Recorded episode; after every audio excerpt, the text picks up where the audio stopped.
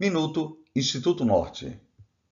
No livro de João, capítulo 8, versículos do 7 ao 11, lemos: E como insistissem em perguntar-lhe, endireitou-se e disse-lhes: Aquele que dentre vós está sem pecado, seja o primeiro que atire pedra contra ela. E tornando a inclinar-se, escreveu na terra. Porém, ouvindo eles isso, e acusados pela consciência, saíram um a um, começando pelos mais velhos até os últimos. Ficaram só Jesus e a mulher que estava no meio.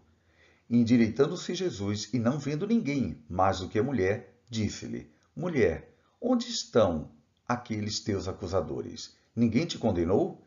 E ela disse: Ninguém, Senhor. E disse-lhe Jesus: Nem eu também te condeno. Vai-te e não peques mais. Quando reconhecemos nossas próprias imperfeições, fica mais fácil não condenar os outros. O presente Usdorff nos ensinou. Sugiro que aplique o sermão de duas palavras que preguei antes. Pare já. Em um mundo pleno de acusação e inimizade, é fácil apanhar pedras e atirá-las. Mas, antes, lembremos-nos das palavras daquele que é nosso mestre modelo.